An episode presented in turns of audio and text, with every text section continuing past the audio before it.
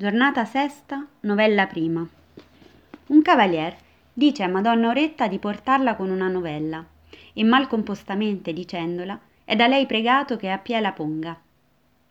Giovani donne, come nei lucidi sereni sono le stelle ornamento del cielo e nella primavera i fiori dei verdi prati e dei colli rivestiti albuscelli, così dei laudevoli costumi e dei ragionamenti belli sono i leggiadri motti, li quali perciò che brevi sono, tanto stanno meglio alle donne che agli uomini, quanto più alle donne che agli uomini il molto parlar si disdice.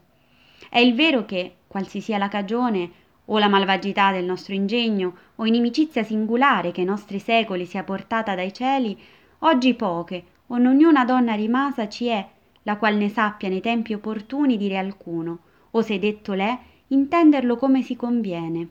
General vergogna di tutte noi ma perciò che già sopra questa materia assai da Pampinea fu detto, più oltre non intendo di dirne.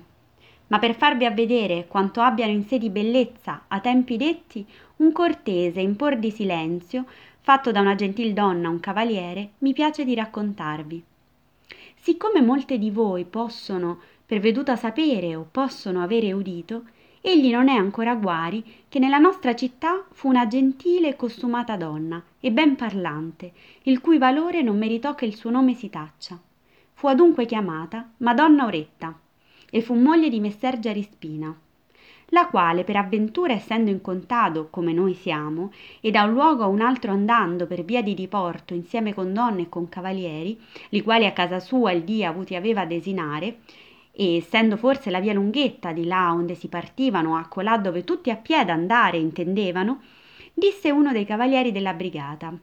madonna oretta quando voi vogliate io vi porterò gran parte della via che a andare abbiamo a cavallo con una delle belle novelle del mondo.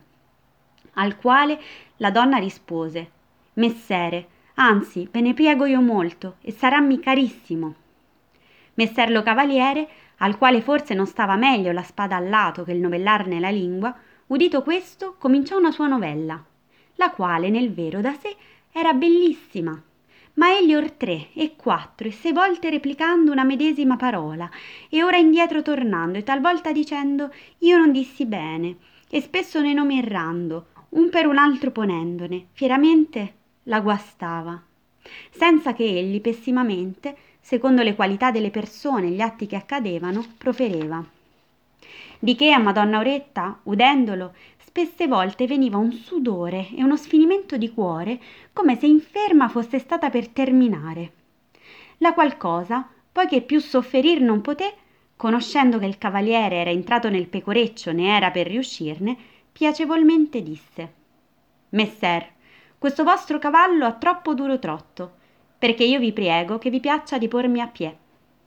Il cavaliere, il quale per avventura era molto migliore intenditor che novellatore, inteso il motto, e quello in festa in gabbo preso, mise mano in altre novelle, e quella che cominciata aveva e mal seguita senza finita, lasciò stare.